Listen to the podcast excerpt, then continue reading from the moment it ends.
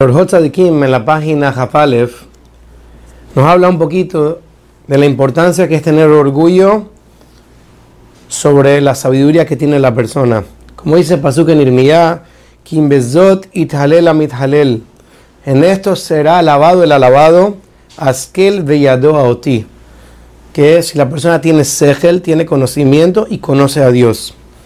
Y que la persona le agradezca a Hashem por haberle dado la oportunidad de ser alguien que estudia Torah, como decimos, Ashrenu Matov Helkenu, dichosos nosotros, que buena es nuestra parte, nuestra porción de que somos estudiosos de la Torah y que somos de los que nos sentamos en el Beta Midrash.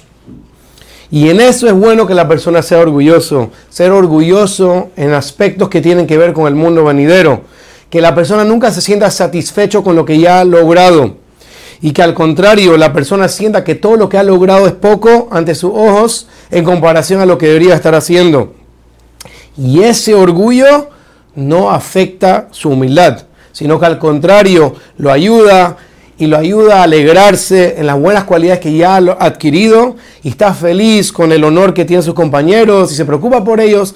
O sea que en otras palabras, tener un orgullo de ser una persona que estudia Torah y que está en el camino correcto, al contrario, ese es el orgullo que es positivo.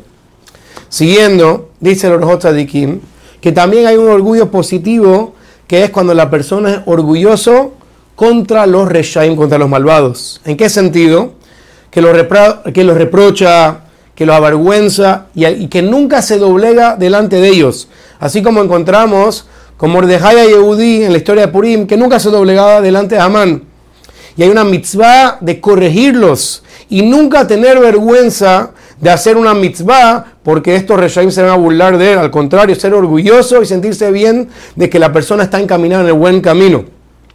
Ahora, hay que ser muy inteligente, dice el de Kim, que hay muchas veces que una persona trata de reprochar a una persona y quizá va a lograr una mitzvah, pero va a perder que hagan muchas otras mitzvot. Por eso hay que ser muy inteligente, que hay veces que vale la pena bajar la cabeza una vez para que hagan muchos más mitzvot y no ser tan fuerte esa vez. Pero tiene que ser una persona que siempre se para firme delante de la Torah y de las mitzvot. Pero si es algo de negocio o de otras cosas que no tienen que ver con Torah y mitzvot, hay una mitzvah especial que la persona se doblegue delante de los reshaim, que le debe pasar y que perdone su plata, solamente se mantenga firme y orgulloso por aspectos de la Torah. Por último, termina los Hotzadikim en la página 22, que el que tiene esta mala cualidad del orgullo tiene que hacer mucho esfuerzo para arrepentirse de esta mala cualidad, porque es muy fea y causa mucho daño, y que la caída de todas las personas grandes era justamente por el orgullo. Así como encontramos con un Paró, que Paró que dijo, ¿quién es Dios que voy a escuchar lo que él viene a decirme a mí?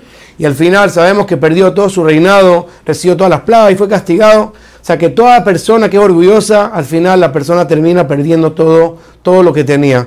Así que que ayer no es de Jud, que vamos a arrepentirnos de esta mala cualidad.